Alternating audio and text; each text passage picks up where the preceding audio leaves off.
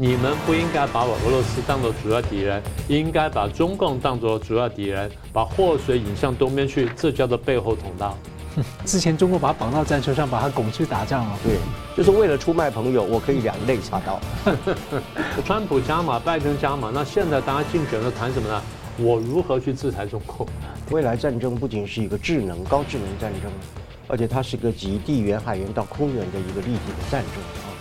中俄在太空核战当中，你们是在幕后的秘密在合作的，呃，所以呃，俄罗斯保密，而且也不愿意公开这个事情，就如同中共也不愿意保密或公开，呃，上次那个射卫星的那样一个事件啊，而且在时间上来讲是高度的吻合。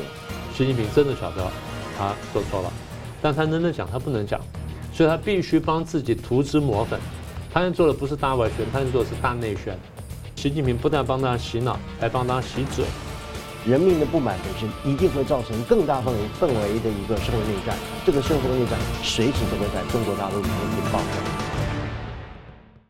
新闻大破解，回答新闻，大家好，新年快乐。那今天是大年初七呢，传说呢，神是在这一天呢、创造了人类呢，祝福大家呢新年过年安康。那中国人这个年呢是过得很辛苦啊，但中共呢是过得更加的恐惧。除夕呢到大年初一啊，在中国呢发生了山东发生了惊人的大型的命案，那党魁呢是自顾自的在他的团拜会当中呢说所谓的风景独好，而中共内部呢有密令要排查十六任人，又在农村呢强制的大征兵，那对外呢外部呢有俄国的普丁捅刀中共，喊话说要和美国合作，那中共的小老弟最近又变脸啊，古巴突然和南韩建交，而北韩呢突然说可以和日本。共创未来。那轴心阵营呢，在计算什么？那传出俄罗斯打算在太空当中部署核武，川普则喊话北约成员国不履行国防开支承诺。如果他当选呢，美国会拒绝保护。要如何解读呢？我们介绍破解新闻来宾，台湾大学政治系名誉教授尹居正老师。呃，主持人好，宋老师好，各位观众朋友大家好。嗯，政治大学国际关系研究中心资深研究员宋国成老师。主持人好，明老师好，各位观众大家好。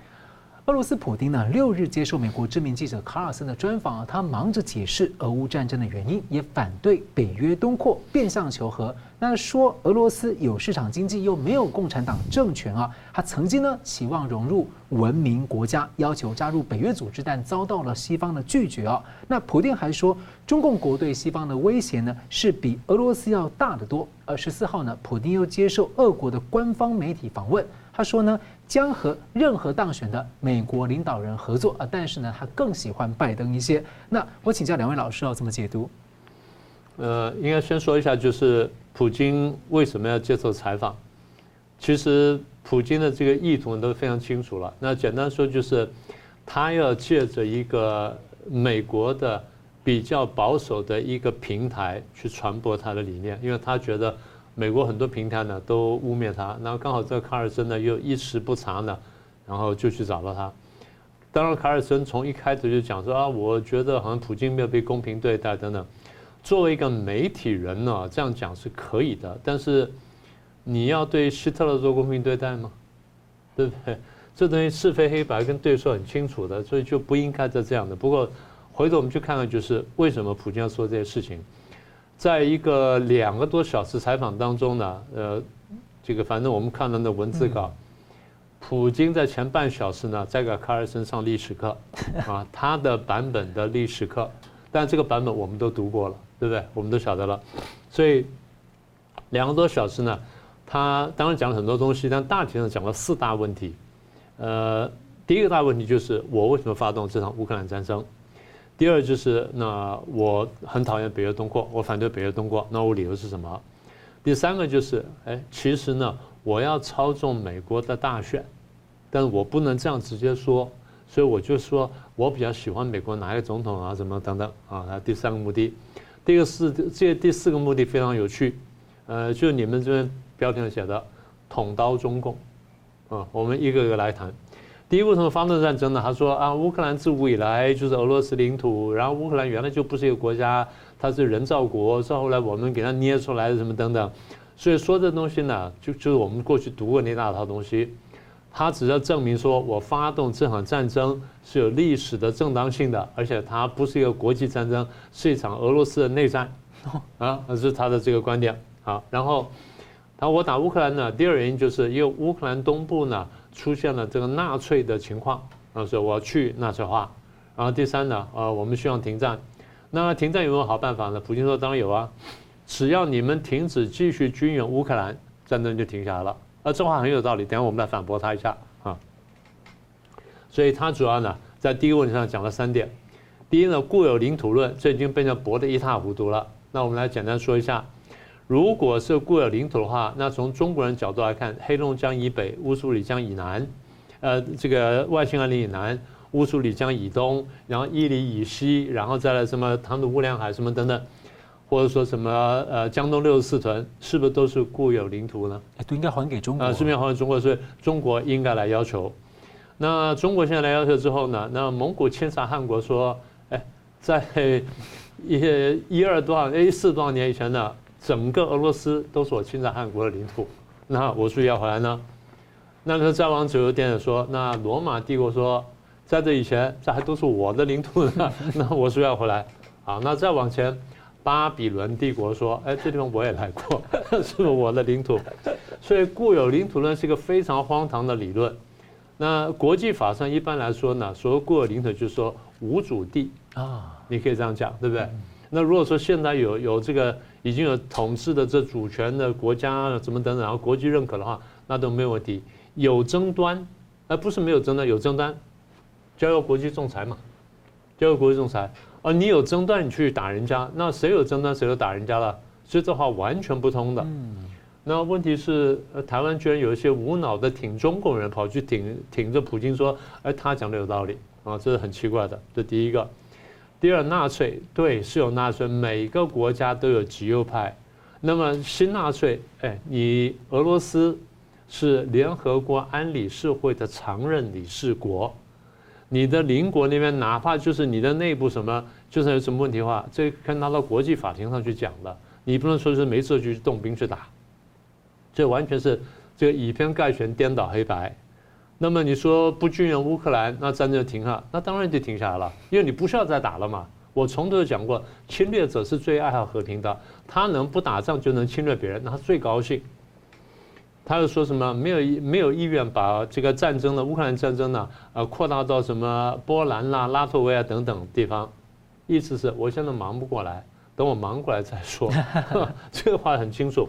所以说什么北约东扩威胁他呢？完全是胡说八道。我们在节目上已经讲过了，过去俄国四百年来在西线、在南线、在东线三面分别扩张、扩张领土呢，这这个几这个几百万平方公里，那这话你说不说呢？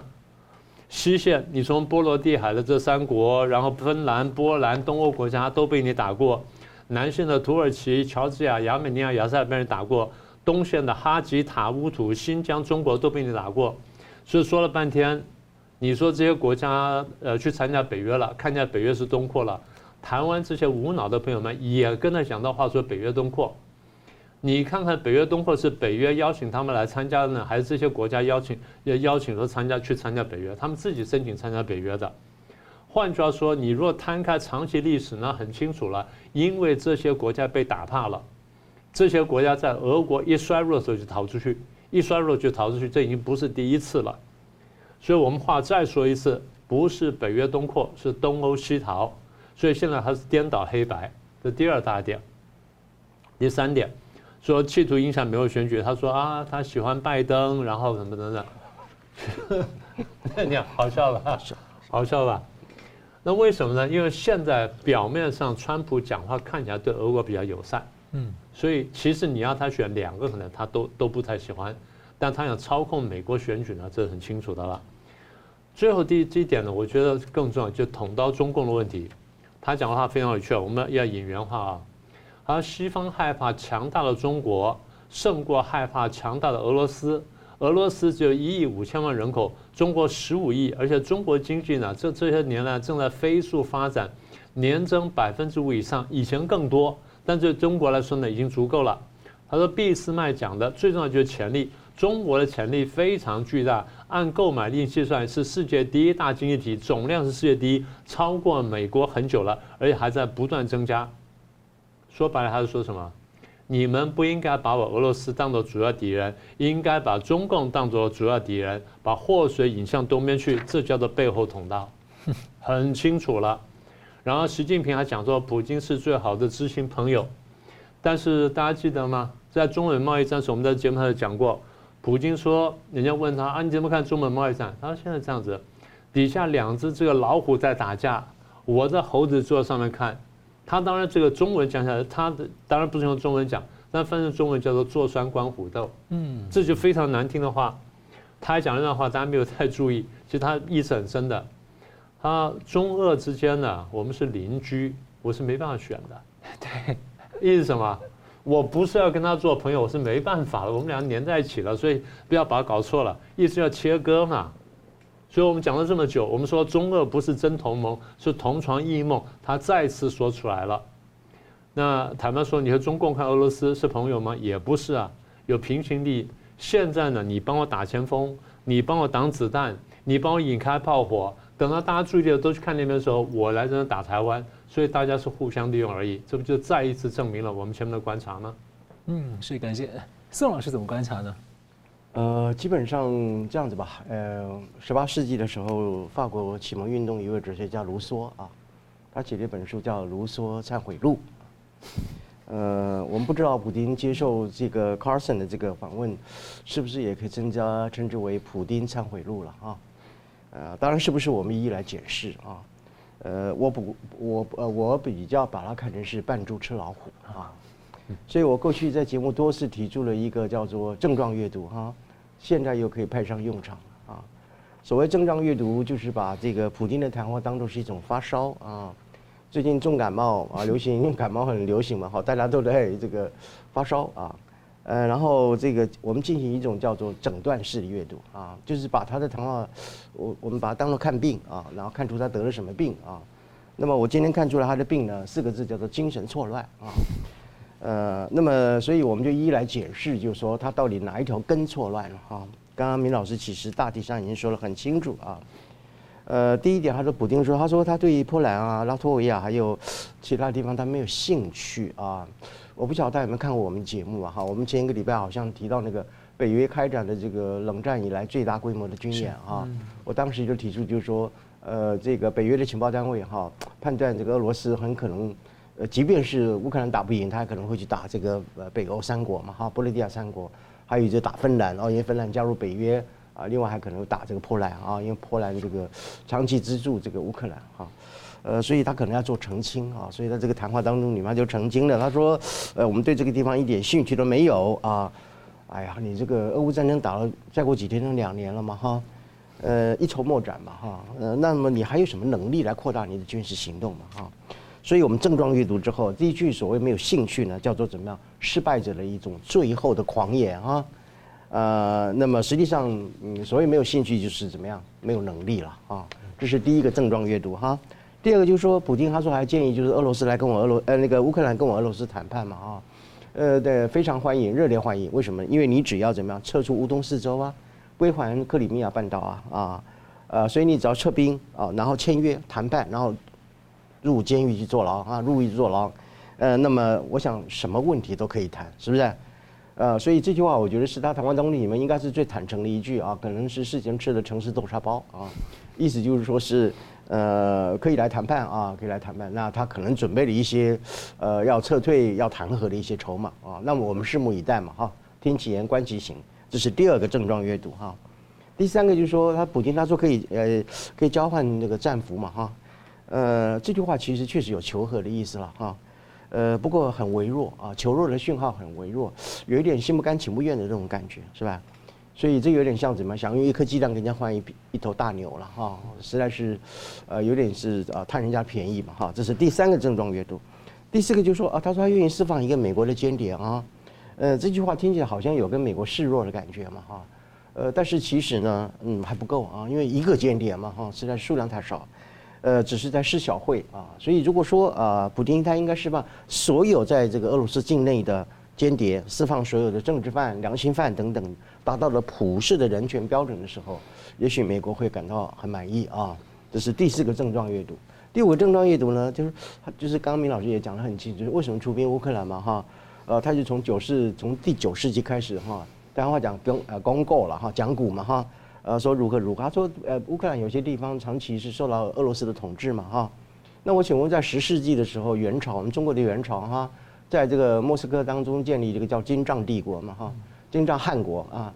那时候的莫斯科，呃，是干什么用的呢？他是替金帐汗国收账的啊，就出去出去收税啊，然后回来的时候把钱交给金帐汗国的哈。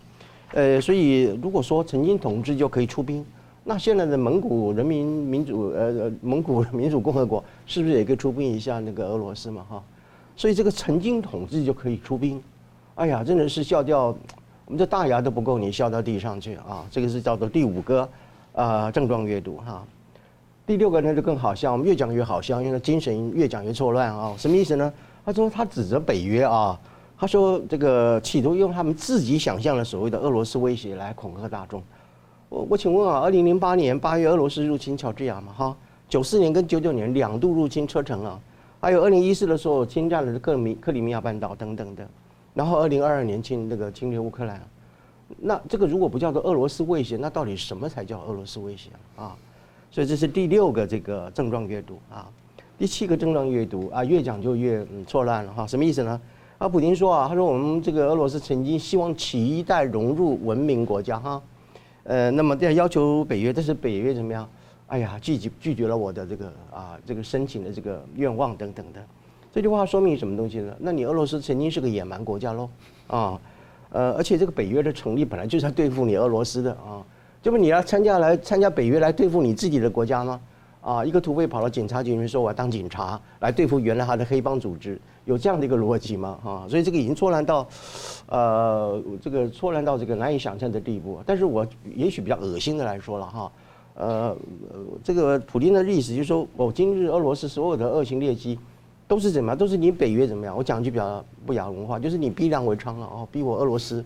啊，干尽坏事等等的，啊，所以实在是有够恶心啊！这是第七个这个症状阅读啊，第八个症状阅读了，那就是我就觉得更重要，就是华中里面的重点。刚明老师也提到，呃，中共其实是比我俄罗斯威胁更大啊！你美国应该去对付中共，不要来对付俄罗斯啊！无论从人口、经济各种方面来讲的话，我俄罗斯小得多了啊！你们应该同情弱者等等的哈。所以这个叫什么？转移焦点，教护中共嘛啊！要离间这个。啊，他们叫中俄无上限嘛？哈，我看像是中俄叫什么样的，已经彻底沦陷了啊！所以在这种情况之下呢，呃，他其实就是说是要离间嘛？哈，您刚刚提到就说是要离间这个，呃，美国啊，希望能够呃，也许他想联合美国来对抗中共嘛？哈，呃，或者是说在中共这种假朋友的关系当中里面，必要的时候我还是可以落井下石，还可以把你陷害一下的啊！呃，所以以上种种哈，我们归结来讲了哈。就说这一篇谈话，当然就是 Carson 这个这个访问本身是他个人的一个怎么样自媒体式的访问，呃，也许不具不具备公信力啊。不过也因为如此而彻底的这个暴露了啊，普京的这个惩治豆沙包之下的真面目了哈。呃，所以我们总结来讲，究竟啊，呃，这篇谈话是普京的忏悔录呢，还是试图要扮猪吃老虎呢？我想观众应该可以怎么样从中做出判断。不过老师刚提到啊，他跟中共之间呢，其实是相互插刀了。对，之前呢说下要嫁祸，但是之前中共把他绑到战车上，把他拱去打仗哦。对，就是为了出卖朋友，我可以两肋插刀。我们休息一下，马上回来。嗯，欢迎回到新闻大破解。美国在十一月呢，总统大选呢，民调领先的川普在十二号呢是猛批北约组织啊，说他在主掌白宫的时候呢，曾经迫使啊成员国支付更多的国防开支，使得北约组织呢是比今天更加的强大。他也敦促各个成员国要地位平等。那川普还说，一个外国领导人就问他，如果拖欠北约的会费啊，但又遭到俄罗斯的攻击，那美国会不会保护呢？那川普回答他说，是你在拖欠费用，我不会保护你。而事实上呢，我还会鼓励他们来为所欲为，你就必须要支付账单。而这番话引起了很多讨论啊，老师怎么看呢？呃，这个是他这个狂言的另外一个例子。这个大家当然大家都晓得他这个狂言，可是因为第一他当过美国总统，第二他当美国总统的时候的确是有些很奇怪的一些行为，比如说跟金正恩谈判谈判先坐而走，对 这种事情在外面没看过。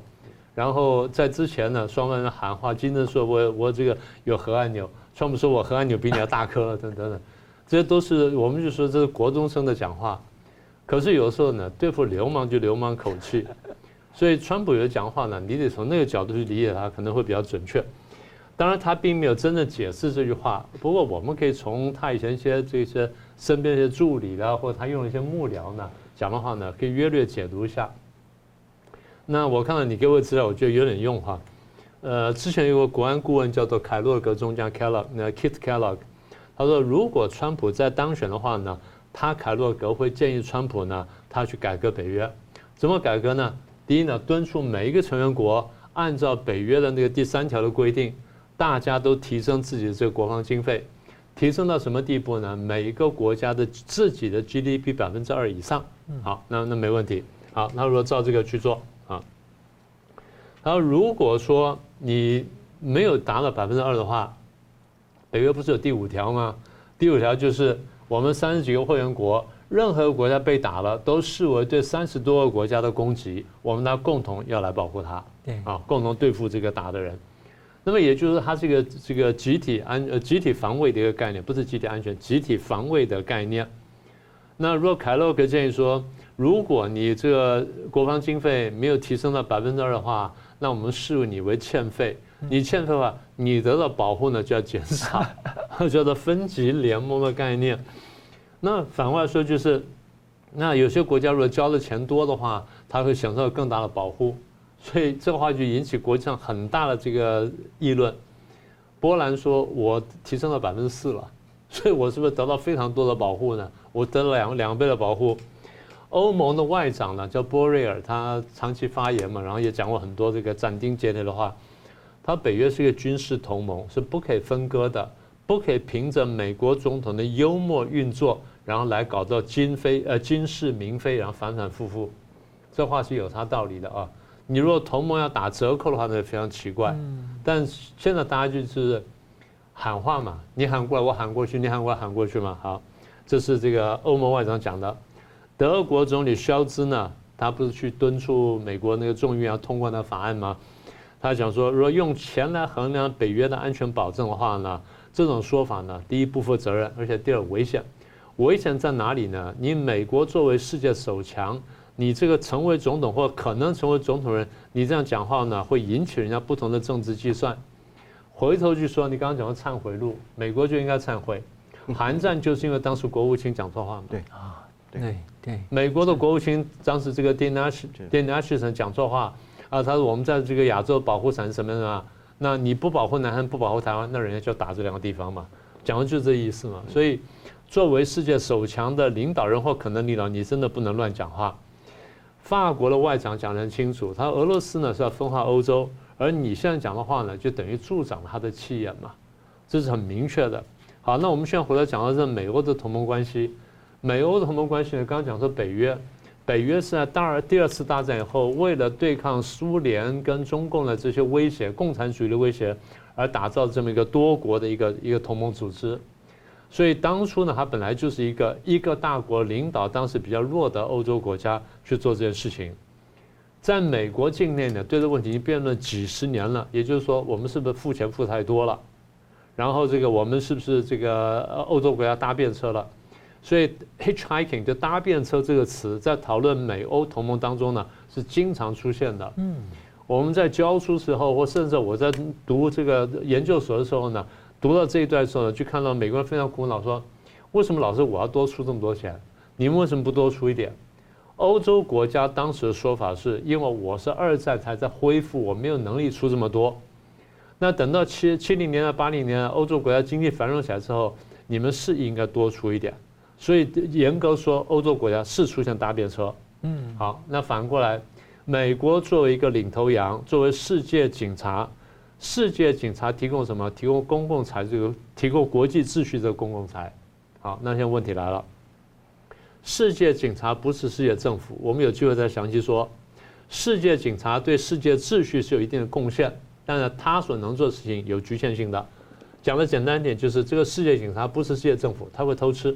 嗯，你让不让他偷吃？大家说他不应该偷吃，你不要忘记。他只不过是世界警察罢了，他不是世界政府。你说警察也不可以偷吃，要这样说，因为这世界警察上面没有世界政府在管束他，他是自己出来当警察的。然后呢，他对国际的贡献，我再说一次，提供公共财，提供国际安全跟国际和平。好，那么如果本质是一个公共财的话，那有人就出多，有人出少，这很正常的。公共财不是大家都出的一样的呀，嗯，对不对？本来就是这样，它不是出一样的。世界警察你很你会得到很多好处的，维持国际秩序、经济贸易，然后货币什么货币也是你主导，金融秩序是你主导，很多都是你主导，国际游戏规则很多是你定的，你得到很多好处。你在斤斤计较的话，不像世界警察，对不对？但反过来这样说，搭便车是应该嘛？坦白说，搭便车呢可以，但不可以过分 啊，不可以过分。我们刚刚说了，因为你这个是公共财，是大家一起来维护的，所以川普说了狂言呢，我们要这样讲，你要准确说，他要恐吓人，他恐吓谁？恐吓欧洲，恐吓欧洲是盟国，为什么呢？哎，我出钱了，我又出钱又出力，我我当我要打仗，然后又又死人又干什么？那我怎么办呢？不能你们老在那边享受啊！我提供好处，就你们不做任何事情啊！所以川普是在做做这件事情，是逼人家。只是他讲话真的不好听啊！我再说一句，他讲话的表情也不好看，嗯嗯，对不对？所以大家看得特别不舒服，这没话讲。但话说回来，形势比人强，真的事情发展到那一步，说你川普出不出手？你要不要出来维护国际秩序？你回想到一战跟二战，对你拖了很久才出来才出手，国际秩序破坏的时候，谁的损失更大？国际秩序破坏的时候，你要去恢复，你要花多大的力气？所以我在讲，二次大战那个时候，如果大家一开头，啊，这个英国、法国就起来制止德国，然后美国在旁边帮腔，你觉得希特勒还敢往前走吗？可能不敢了。你后面就不需要付出一亿条人命，然后付出这个四年，你们是四年，我们是八年的时间，然后去打那么场仗，然后死了这么多人，流这么多血，然后造成这么大的破坏。所以换句话说，我再说一遍，国际秩序是公共财，但是呢，你作为世界首强，作为世界警察，你对这个公共财付出是应该多一点，因为你从别的地方得出来比较多。但这样说并不表示说别的国家都应该去去搭便车，你们应该既然是一个公共财的话，大家都应该去出一份力气。你出的力气比人家少，或者没有出在应该有的份额上，人家指责你呢，你赶快摸摸鼻子认了，把它补上就好了。所以我在说，是公共财是大家的事情，不是哪一家的事情。川普是说话不好听的，那表情不太好看，但他说的话呢是在理上，只是是不是真的是一个分级联盟呢？我想大概不太可能。因为事情到那时候呢，你们必须出来承担责任。嗯，那其实过去几年讨论说要做欧洲军嘛，其实欧洲国家是这个国防经费真的是太偏低了哦。是，欧洲军也出来了，他已经摆在布鲁塞尔了嘛。嗯，是。那我们接着看到这个美国众议院的情报委员会主席特纳表示啊，美国面临严重的国家安全威胁，这是和俄罗斯和太空的威胁有关。那么美国媒体就披露了，传出呢，俄罗斯计划把核武器给给送到太空上来瞄准呢，并且摧毁。全球所依赖的卫星，那众议院的高层呢，就要求拜登总统要解密这个重大的情报。所以请教宋老师，你怎么观察呢？呃，基本上我过去曾经提到，就是未来战争不仅是一个智能、高智能战争，而且它是个极地缘、海缘到空缘的一个立体的战争啊。呃，那么这样的一个立体战争的战场呢，就是像我们看电影一个那个 Star War 一样，它的战场是在太空啊，是星际大战的这样一个概念啊。呃，其实不只是《华盛顿邮报》啊，呃，CNN 还有《纽约时报》都相继报道了这一则消息，那就是由这个参众的这个情报委员会主席叫做 Turner 啊，呃，他所说的就是，呃，他暴露了啊，俄罗斯啊现在正在发展一种太空核武计划啊，呃，那么这个太空核武计划是具有极大的威胁性啊，它甚至有可能在很短的时间摧毁了美国重要的关键情报系统。以及摧毁美国的通讯卫星啊，呃，所以这套系统呢，呃，一般把它称之为啊，其实不是，是正式的把它称之为叫做反卫星核武系统，啊，叫做 Nuclear Anti 啊啊 Satellite System 啊。那么这个系统本身呢，哈，是具有它的事实的根据啊。为什么？因为啊，在二零二一年的时候，俄罗斯成功成功的测试了一枚啊卫星攻击卫星的飞弹啊。他把一个在一九八二年射出的一个已经废弃的一个啊间谍卫星啊，一口气把它打成了一千五百个碎片啊。那么这件事情当时曾经引起非常大的一个震怒啊，全球的一个震怒。卫星怎么可以乱打嘛？哈，呃，所以但是俄罗斯并没有停止它的研发的脚步，到今天为止，已经情报单位，呃，其实大家都在灭火了哈，其实越灭火越真实，就是意味着就是俄罗斯的确是它发展所谓的太空核武系统。呃，那么所以我认为，嗯，这个情报本身不是一个传说哈，呃，也当然他为了保护这个情报来源哈，所以他可能有点收敛啊。但是我估计呢，这个是俄罗斯啊近几年来一个非常完整而有系统的一个太空核战计划，啊，那么它现在已经在进行啊，它的最终的结果很可能是一种全球毁灭的计划啊。这个不是我这边在那边啊讲这一些吓人的话，不是这样的意思。而是确实有各种迹象可以来证明啊，呃，有两个迹象或者是两个情况，我们是可以被预估的啊。第一个就是说，俄罗斯很可能在太空站啊，或者在太空里面建立一个核子发射站啊，或者是啊用这种所谓的高超音速的飞弹来对西方啊，特别是美国的这个太空的通讯卫星啊，还有星链系统等等进行摧毁式的一个攻击啊。呃，简单来讲，就是发动一场或者是多场的所谓的反卫星作战啊，呃，目的当然就是要瓦解美呃来瓦解美国的太空作战的能力啊，这是第一个啊，我可以看出来，呃，应该是有这样的一种图谋啊。第二个就是说，即使你退一步来说的话啊，呃，俄罗斯机可能用这个 AI 的这个技术把它融入到核武系统当中，呃，或者是发展一种尖端的一个呃通讯骇客的技术。来对美国的星链系统啊，或者是呃卫星的一个正常运作来进行怎么样破坏性的解码啊？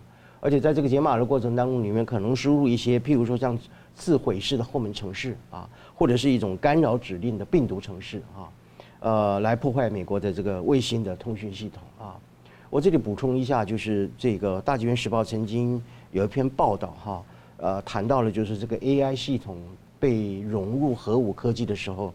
它对人类产生极具毁灭性的一个啊研究报告哈，就说呃曾经有一个试验，就是把 AI 系统放到一个战争的一个情境当中，而后呢，这个我们把它分成是一个呃一边是好战的哈，就是毁灭，另外一个是和平友爱的这样两个参数的一个群集啊，然后把 AI 这个这个系统进去做实验的时候，发觉这个 AI 的技术本身它是非常容易倾向走向那种毁灭性的、破坏性的、大规模杀伤的。提高军事武力装备的啊，乃至于就是说是不愿意进行友爱和平的这个方面里面啊，比如说涉及和平谈判这一类的，就是 AI 技术本身在融入战争的一个模拟情境当中里面，它非常自动而容易的走向一个毁灭、大规模杀伤的啊，乃至于就是说是呃毫不留情的这样的一种啊，我们称之为叫做嗜血倾向的这样一种实验，这个实验已经被获得证实哈。呃，可见这个 AI 的技术，如果一旦被融入到这个核武系统当中里面的话，啊、那是一个非常啊、危险的一件事情。呃，当然了，这个情报被透露出来，因为它还还不是一个完全成熟的一个情报，呃，所以呃，当然国会和众议院等等都非常担心这个事情。呃，不过美国政府也说，这个情报其实不宜在适当的时机过早的披露啊。这句话其实意思就是说，情报是真实的，只是披露的时间可能不是很恰当啊。呃，那么其实那美国呃这个政府一直想要降温了啊，一直想要这个呃想要降温，然后想要去把它降低它的呃情报的危险性啊，因为这可能会暴露它的情报来源啊等等的。但是我的结论就是说，呃，你越想降温哈，你越想去降低这个呃避免这个情报安全性的破坏等等的，越加证明这个情报是越真实的啊。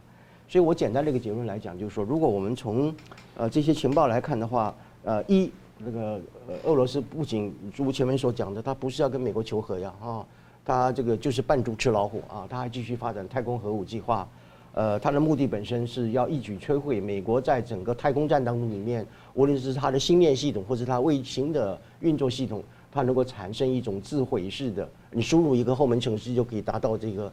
呃，美国的卫星系统的一种自自行自我摧毁的这样的一种结果啊，所以我的总结的话，一句话的意思就是说，普京觉得不是一个简单的一个啊人物哈，他即使吃了诚实豆沙包，呃，也是不会达到诚实的效果啊，所以因此呃，普丁不除啊，世界是不会有太平的日子的。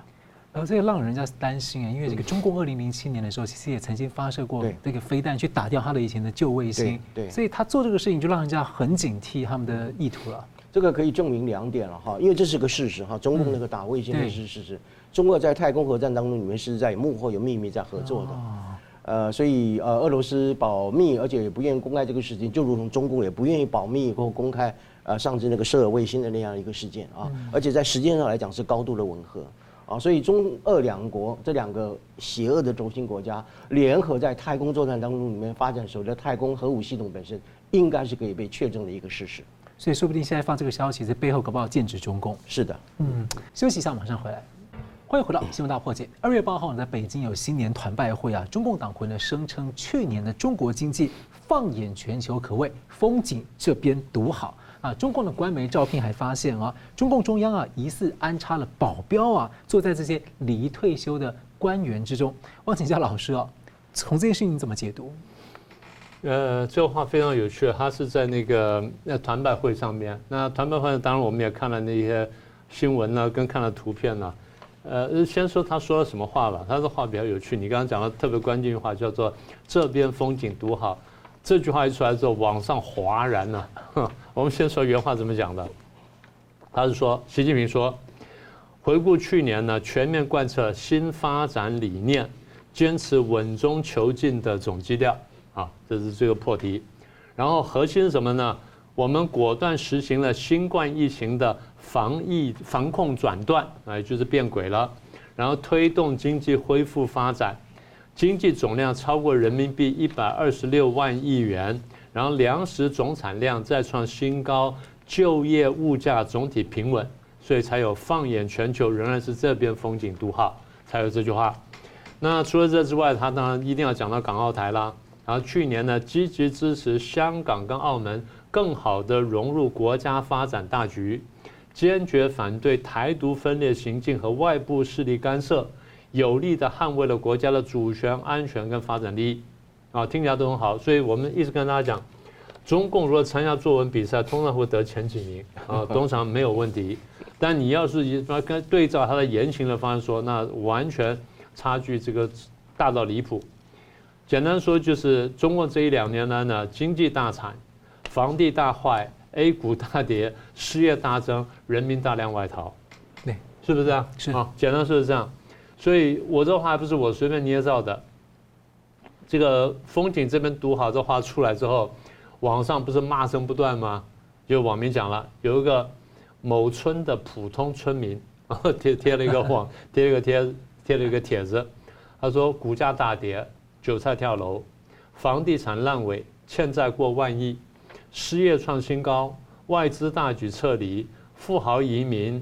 然后偷渡走线的是人数呢创纪录，跑到美国去了。美国也给出数据来了，对不对？美国在边境查出来的跑到这边来的大陆人呢，是是过去的好几倍，然后是过去多少年加起来的好几倍。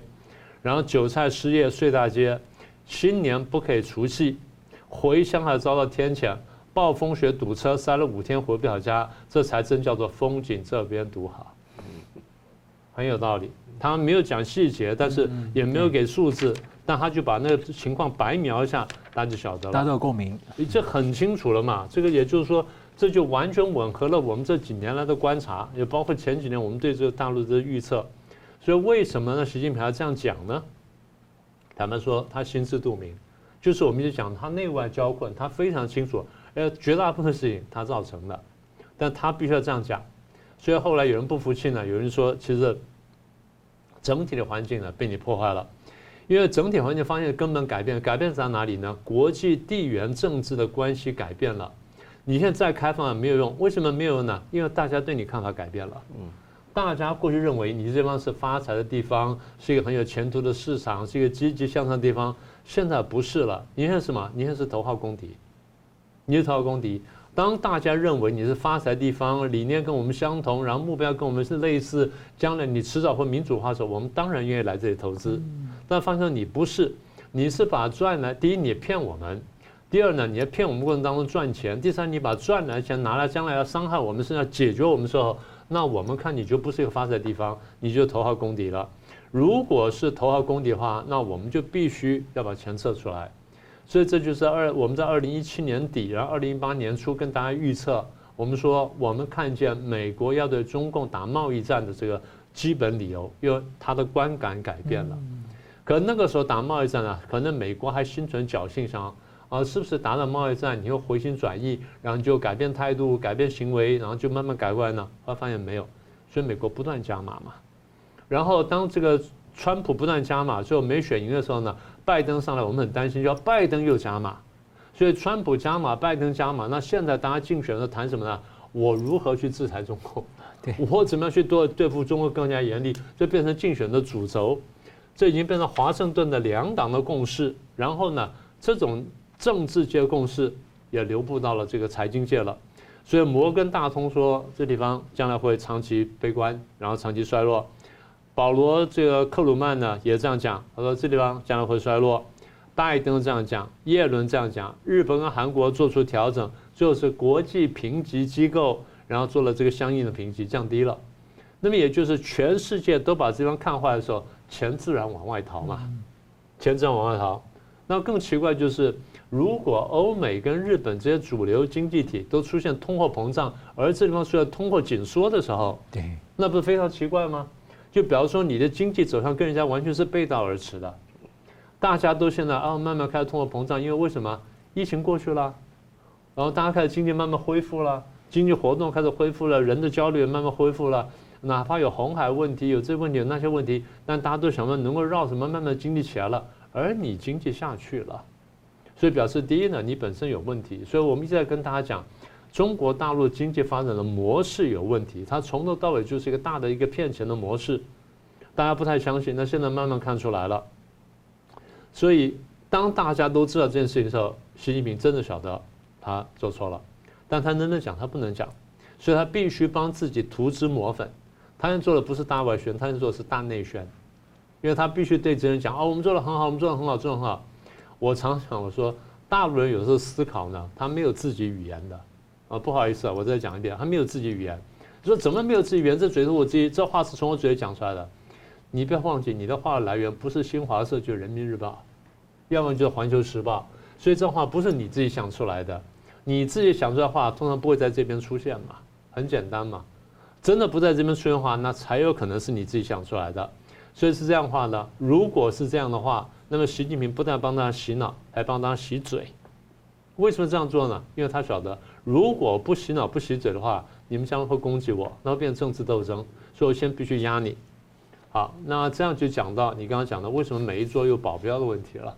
啊，二月九号呢，这个我我先说一下另外一些事儿。二月九号的央视不是有春晚表演吗？春晚表演有节有个节目叫《决胜》，决胜是是一个什么表演呢？居然中国的文艺的轻骑队跟北京卫戍区的这个六六四七七部队。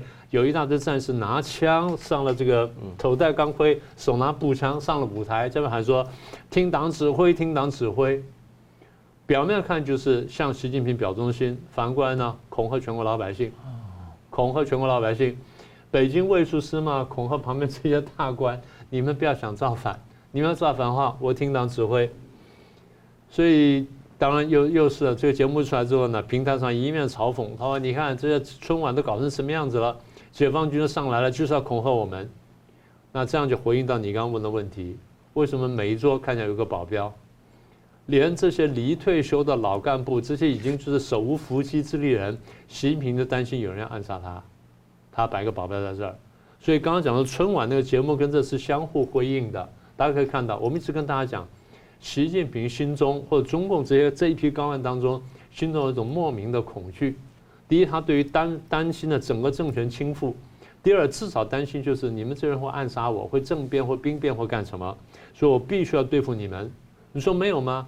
那秦刚、李尚福、火箭军的战略支援部队之间倒台是什么原因呢？嗯，都是贪腐吗？不见得吧，因为那个吴作来引的那个对话不是讲了吗？有的贪腐，有的出卖情报，有的想搞鬼嘛。他都已经讲成这样了，那如果这话真的话，那就是有贪腐嘛，有出卖情报的嘛。有泄密嘛，甚至还有其他想搞鬼的人嘛，所以从头到尾我们在说什么？我们说就是这些东西呢，就构成了我们讲的一个一个情境，叫做独裁者的困境。你一步一步的把自己逼到墙角，到最后呢，无路可退。我们很早就讲，其实我们在这个十一二年前，他刚刚上台，我们就讲，你现在呢是有一个最好的机会。你呢如果说开放，然后平反冤假错案，然后停止打压法轮功，然后解放这个解放政治空气等等，真的一步步从从这个专制走上这个温和独裁。从温和独裁走上温和威权，然后走上自由化，走上民主化，你付的代价会少得多。嗯，我们很早就讲过这句话。现在十二十一二年下来，现在证明，我们说你只要反向走的话，你就会越来越惨，你把自己逼到墙角。所以现在情况就是，他发现逼到墙角了，所以前面有洗脑啊、洗嘴了，现在要用保镖等等，所有这些都说明了独裁者的困境呢，已经几乎走到最后一步了。嗯。感谢我们这位看到了中国大陆啊，山东省的日照市举行在二月十号发生一个很大型的凶杀案啊，但中共呢很快的呢就封锁所有的消息，删除相关可能的报道，但当地官方也没有发通告。那日前呢网上就传出了一份中共日照市政法委的紧急通知，声称啊要排查十六类人员，包括什么呢？投资失败啊，工作失业啊，暴力倾向啊，还有什么房地产相关的啊，可能报复社会等等的。那中共呢另外一个事情是。中共近日的征兵文件呢，是透露要求以大学生为重点，而且呢，要在农村不留死角，外出的务工的上学的青年都要强制征兵。那有观察认为呢，中共可能在准备大规模的战争。例如，伦敦一个重要的智库的报告就说，中共可能为在印太地区要打一个持久战啊做准备。所以，我解读啊，老师你怎么解读这个事情呢？我认为这是习近平在最近这一段时间一个连续性的一种。新的维稳政策啊，呃，那么不是一个单一的一个事件，我们必须要统合几个事件啊，来综合性的观察啊。首先就是说我特别注意到前一阵子提到的枫桥经验啊，嗯，枫桥经验了，可能有些朋友们不是很了解哈，我稍微简短解释一下，那是六三年毛泽东在开展所谓社会主义教育运动的时候，在早期啊，他就在提出啊，他在什么地方，在浙江省宁波市。啊，绍兴，啊，也绍兴应该诸暨吧，哈，诸暨这个地区有个叫枫桥区，其实我去过那个地方啊，呃，那么推展了一个活动，这个活动叫什么东西呢？叫做依靠群众而不是依赖政府，要就地监督改造四类人，四类人物，哪四类呢？地主分子啊，富农分子、反革命分子，还有破坏分子啊。呃，后来这个到了这个文革扩大以后，还加了一个叫做什么呀？右派分子，黑五类，对，就是地富反坏右啊，这个五类啊，黑五类这个分子。当时他枫桥是四类人啊，等等。呃，这个运动是干什么用的了哈？最主要就是说，用通过群众之间的相互的不信任这个举报制度，把可能存在的社会矛盾啊，或者是不安的因素呢，能够提早发现啊。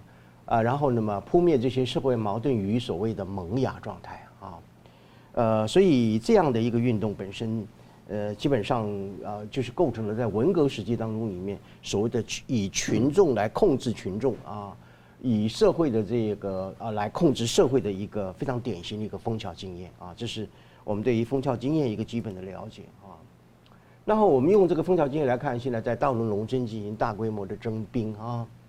呃，这个征兵，我认为两个主要的阴谋了哈。第一个就是说，呃，要对农村进行一种什么没有死角的、没有漏洞的啊这样的一种集体控制啊。呃，注意啊，呃，等个老百姓从军以后啊，要把身份证交出去的啊。啊，你到退伍的时候啊，除役以后才会把身份证发给你啊。换句话说，你终身是没有老百姓的身份的啊。呃，这句话的意思怎么样呢？老百姓呢可以揭竿起义啊，人民可以造反，军人可不可以啊？军人不能叛变哦，啊，所以当这个把农村的青年变成是亦军亦农哈，既是军人又是农人的啊农民的这样的情况的之下的话，呃，那么就是中共认为他这样可以防止农村的叛变啊，我把它称之为农变啊，这是他的第一个目的了哈，第二个目的呢？我不认为这个新征的这个民兵啊，农村的这个征兵的新兵啊，哈，也我不认为他会派入实际的战场，就所谓的补充的兵员。中共的兵员已经够多了了哈，而且你养兵要发军饷啊，所以我不认为这个大规模的农村的征兵，中共会发军饷啊。不过，他就有一点类似像当年的时候推展一种叫做军屯政策啊，军人也当农夫啊，在在地怎么样啊，养鸡养鸭，或者说做一些生产的事业，目的何在呢？目的何在？就是说现在呢，希望能够弥补一些中共的可能存在的粮食的危机。另外一方面的话，就是给农村这些青年们有点事儿干哈，啊，有点活可以干嘛哈。所以这个人民干有有事干，可以有活可以干的时候，可能就不会脑子里面天天想造反吧？啊，那就像劳改一样啊，对，就是经常 基本上来讲消耗你的精力啊。所以我把它称之为是一个带有军事色彩的一种新的上山下乡运动啊。呃，所以这个意这个图嘛本身基本上是可以看得很清楚的哈。所以一方面我认为他可能就会在农村搞一些什么国有经济啊啊。呃，呃水稻不是也可以上山嘛？啊，那湖泊可以填平，也可以种水稻嘛？啊，呃，这个以前是叫退耕还林嘛，哈，叫退林还耕啊，等等的，就搞一些农村的这些集体经济，让这一些新增兵的农村的青年啊有事可以做啊。呃，那么呃，目的呢就是怎么样？呃，希望能够避免我们刚刚所讲的农变的发生啊。那这样就很看起来就很有可能，说不定诱发出一个二次，就是有。大规模的文革之类的，那当然了啊，当当然就是这个整个文革会会被称为十年浩劫嘛啊，最后还是基本上还是被人民所否定的嘛啊。是。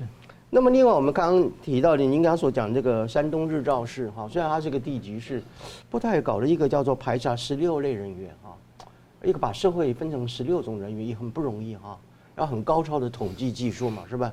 啊，呃，什么投资失败者啦啊，然后工作失业者啦。啊，还有暴力倾向的人呐、啊，等等的这些，啊，反社会的一种可疑倾向的人物等等的，这个跟文革时期的时候啊，呃，相互举报怀疑你啊，等等的，你其实是如出一辙，一模一样的啊。目的何在呢？这种排查啊，注意啊，排查这个字眼在中共是有特殊的政治字眼啊。排查就是怎么样，去清查社会当中里面的可疑分子啊，呃，就说具体的来说，就把社会上的一些失意分子啦。边缘分子啦、不满分子啦等等的呢，把它通通归类为一个怎么样可能造反的迫害分子。然后这些迫害分子呢，他可能散落在社会各个角落哈，所以你要去分类，你要去排查，把他们揪出来。为什为什么呢？干什么用的呢？就是提前去过滤这些迫害分子，消灭这些破坏的因素等等的。啊，所以呃，其实早讲白了啊，清查就是为了要维稳了哈，就是要去排除过滤。啊，提早防范这一些啊人民叛变的因素啊。我记得前一阵在你的节目当中里面，我提到了就是二零二三年中共的危机，十大危机当中里面，我有提到一个概念，就是社会内战啊。对，社会内战的意思就是说，我不一定拿枪拿刀啊，但是我躺平啊啊，或者是说我逃避啊啊，或者是说啊任任何用一种消极抵抗的方式来制造一种内部的不稳定啊。所以中共现在就是怕你社会内战，我就叫你们自己内内战。对 对，就这个意思啊。呃，刚刚米老师讲的也很好，一件事情就是说，习近平最怕什么嘛？嗯，啊，不是一大堆保镖吗？要怕被暗杀、被被刺杀，不是吗？哈，不然你弄一些保镖做什么用的呢？所以习近平现在最怕两件事，一个叫什么？他个人的人身安全了啊。呃，我看在晚上也不一定睡得着、睡得好了哈，饭也不一定吃得饱啊。呃，一个是怎么样？就是内部叛变，我讲的这个社会内战嘛哈。呃，所以在这种情况之下，我认为了哈。哎呀，你再怎么样的维稳，再怎么样的控制，本身哈，千里之堤溃于蚁穴啊，呃，这样的一种社会的矛盾，其实会大量的蕴藏在中共社会的内部，啊，不是不报，而是时机未到。那十六类很荒谬，像有劳资的啦，医就医疗纠纷的啦，婚姻邻里纠纷的，涉上访人员，投资失败，关系失和，情绪失意，心态失衡，他几乎十四亿人，几乎所有的人都有可能。应该说是把所有不满共产党人，通通都归类在十六类里面了，就口袋分类。口袋分类。是。好，节目最后我们请两位用一分钟来总结讨论，先请老师。好，那 第一个我们讲到普京采受到采访那个事情呢。其实我觉得最重要就是他在背后捅刀中共这一点，我觉得最特别。